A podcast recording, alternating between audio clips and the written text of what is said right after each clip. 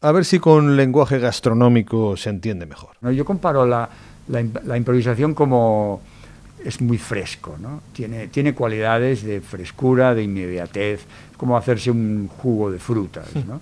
Un jugo de naranja, tiene, ¿no? y, es un jugo de frutas y es magnífico, ¿no?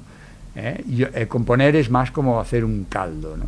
Y además el caldo lo empiezas a hacer y, luego se, puede convertirse en una sopa, puede convertirse en un estofado, puede ser en una reducción de... ¿no? O sea, coge un peso que, que, la, que la improvisación libre no la tiene.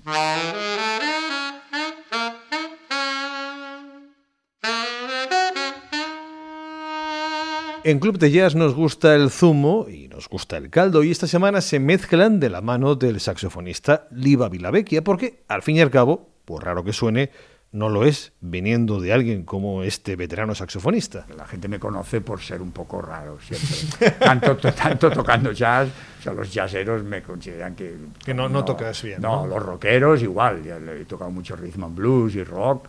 Esta fricción, digamos, ¿no? Con el jazzista que dice el IVA no toca jazz, con el rockero que dice el IVA no.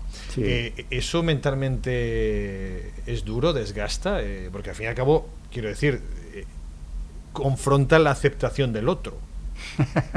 sí.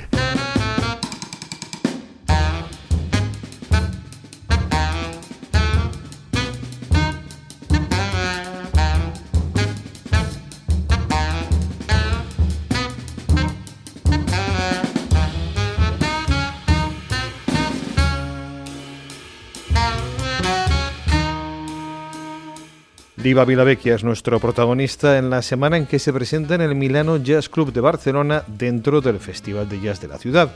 Lo hará con su trío junto a Vasco Trilla y Alex Reviriego y con el trompetista portugués Luis Vicente como invitado. Si quieres que te diga la verdad, me encuentro mejor que nunca.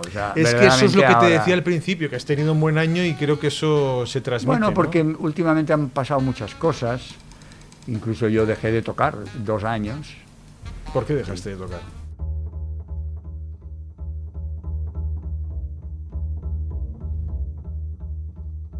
cinco décadas de música y una conversación en Club de Jazz. Suscríbete en patreon.com barra Club de Jazz Radio y disfrútala íntegra en el podcast y esta vez además en vídeo.